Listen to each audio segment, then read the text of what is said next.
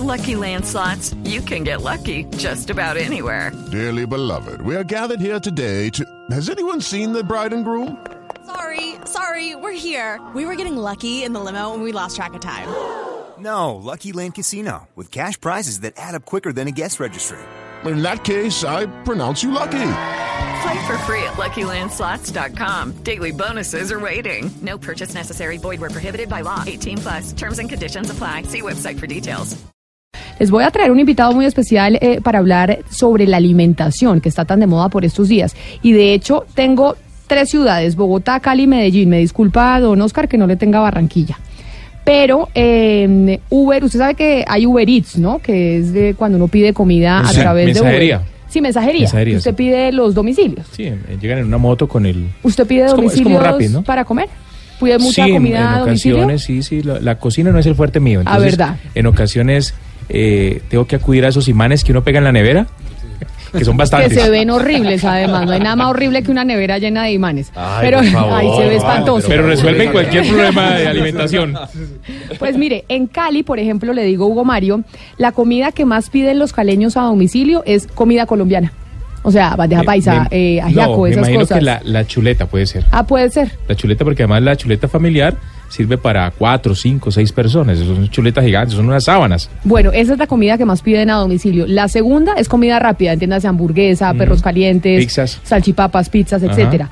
La tercera es el pollo. El pollo es una comida colombiana por excelencia, porque además un pollo con papas soluciona cualquier almuerzo. Bueno, aunque, aunque la mayoría del pollo que se consigue hoy en el mercado es, es ese pollo americano, ¿cómo se llama? El, Claro, pero cuando Usted va a todas esas eh, No, pero el- pollerías, no. el pollo Las es un desvare. de aves y todas ¿Ah? esas cosas. El pollo es un desvare, funciona siempre. Sí, siempre. No, no, siempre. digo, digo, pero no, pero es, hay pollo colombiano, pero la mayoría Pero- es de ese pero pollo me extraña, que me es muy extraña por ejemplo, Camila, que la, el- la comida, el arroz chino, que pensé que era nacional, dice que todo el mundo pedía el, para el del bar el arroz chino. ¿En Cali no Es está entre las tres primeros?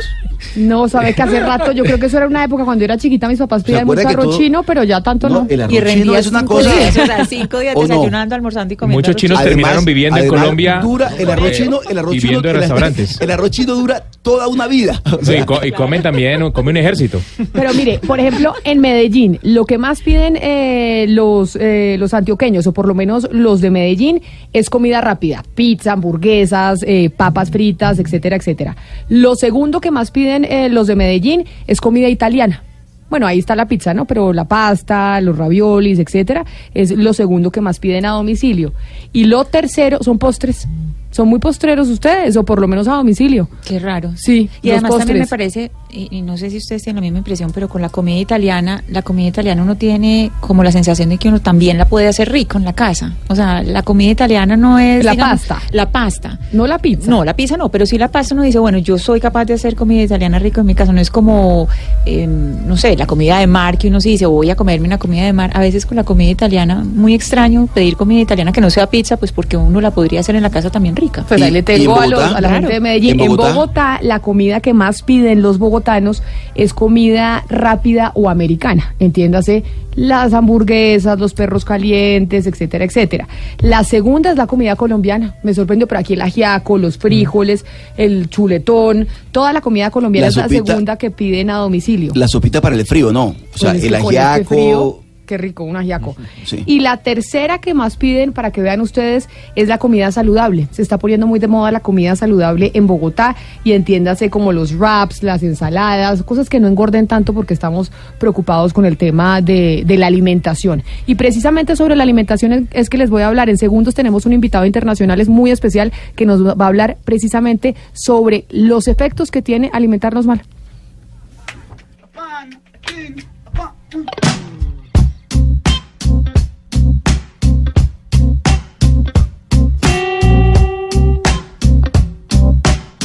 Fíjese bien, Camila. Los medios más importantes del planeta replicaron un estudio la semana pasada que publicó la revista The Lancet en el que se asegura que los alimentos que ingerimos están contribuyendo a la muerte temprana de unas 11 millones de personas al año. Eso quiere decir, Camila, que comer mal está matando más que el tabaco. Y según esta investigación, que em, realizó el estudio de la carga global de las enfermedades en Washington, hay tres malos hábitos mm, realmente que están matando a las personas. Demasiada sal, está matando unos 3 millones de personas al año. Razón por la que, por ejemplo, en México hay una ley que dice que no se debe poner Saleros. sal- saleros en los restaurantes, solo si la gente los pide, pero usted no debe tener saleros en, en las mesas para que la gente no le eche sal inmediatamente a la comida, porque hay muchos que ni siquiera la han probado y ya le están echando sal. No hay saleros, pero sí hay picante. Hay picante, Y en claro que sí. cantidades industriales en México. Bueno, utilizar demasiada, demasiada sal está matando a 3 millones de personas al año. Muy pocos granos integrales también están matando a 3 millones de personas al año. Y comer muy poca fruta a 2 millones de personas al año. El resto de causas principales se asoció a los bajos niveles de consumo de nueces, semillas, verduras, en fin. Aquí tenemos a uno de los autores de este estudio, repetimos, que asegura que la mala alimentación está matando más que el tabaquismo. Él se llama Ashkan Ashsing, él es el doctor PhD del Instituto de Métricas y Salud de la Universidad de Washington y es un placer que nos atienda hasta ahora, doctor Ashkan, desde Washington. Gracias por estar con nosotros en Mañanas Blue. Thank you. Doctor Ashkan, ¿qué fue exactamente lo que ustedes encontraron en este estudio? Sure. In this study, we evaluated the effect of uh, poor dietary habits or unhealthy dietary habits in 195 countries and compared that to different risk factors. And we found that poor dietary habits is the leading cause of deaths, meaning causing more death than any other risk factors compared to, uh, including high systolic blood pressure and tobacco use.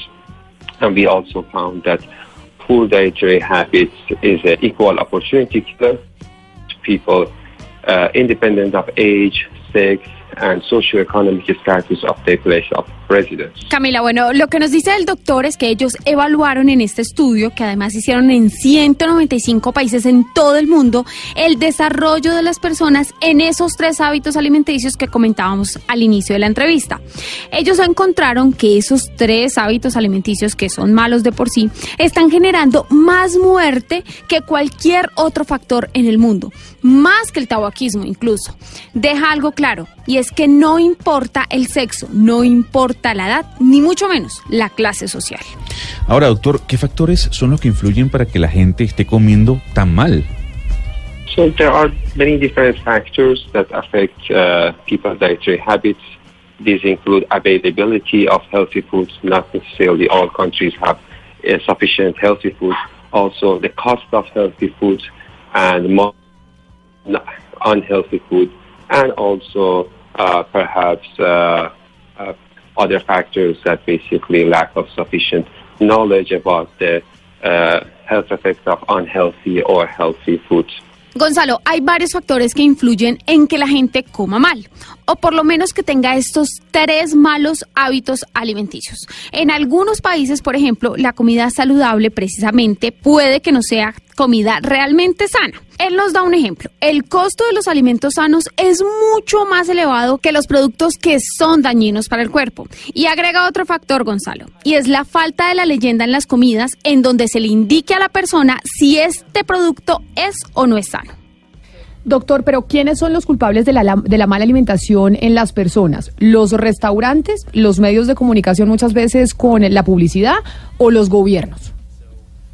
The multifactorial uh, uh, phenomenon and different to address this problem, different groups should work together to solve this problem.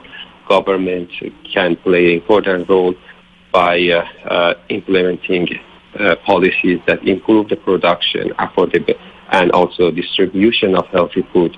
Food industry can contribute to this solution by uh, basically increasing the products that are uh, rich in healthy food items, and people can affect healthy choices, increases the demand for healthy food items. Camila, lo que nos dice el doctor es que son muchos los involucrados en el fenómeno de la mala alimentación.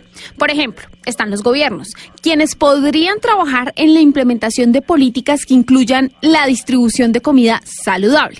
Además, también están los restaurantes de calle, quienes podrían empezar a incluir productos sanos o de comida saludable dentro de su oferta.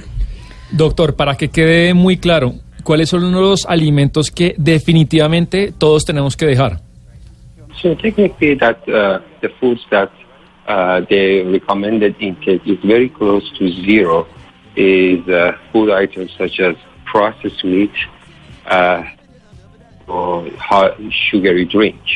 Sebastián, lo que nos recomienda el doctor es que debemos dejar de comer alimentos procesados y alimentos que tengan una alta cantidad de azúcar. Ese tipo de comida tiene que dejarse a un lado completamente. Doctor Ashkan Afin, muchas gracias por haber estado con nosotros hoy aquí en Mañanas Blue hablándonos de, de este estudio que dice que pues la mala alimentación, alimentarse mal, está matando más gente que el cigarrillo. My pleasure. Así que ya sabe, don Gonzalo Lázari, a, dejar de comer salchichas, gaseosas y todas esas cosas que es casi igual que fumar. No, y dígame algo, el, el- el problema es la réplica que ha tenido esta noticia, sobre todo por el cigarrillo. O sea, que ya la mala alimentación esté matando más que el cigarrillo genera mucha alarma, por- sobre todo, o debería generar alarma, por lo menos en los estados o en los gobiernos. La próxima vez que se esté comiendo un dulce, que esté comiendo comida basura, como me decía a mí mi mamá, piense como si se estuviera fumando un cigarrillo, Eh, que Gonzalo, eso lo está matando. Pero hay salchichas de de, almendras, eh, Camila, y Ah, hay hamburguesas de lentejas. De acuerdo, de acuerdo, Eh, pero él dice las comidas procesadas Ah, son las que... claro que sí. Camilo, ¿usted se acuerda que al comienzo del año Gonzalo Lázari hizo una promesa? Sí, que dejó de fumar De, no, y de dieta, ¿no? y de la- ejercicio. Dijo, a propósito de alimentación. La dieta, ¿Cómo va con la dieta? No, la dieta está difícil. Porque una vez al dejar de fumar, la ansiedad aumenta y uno come más. Ese es el problema de dejar de fumar. Para comer sanamente.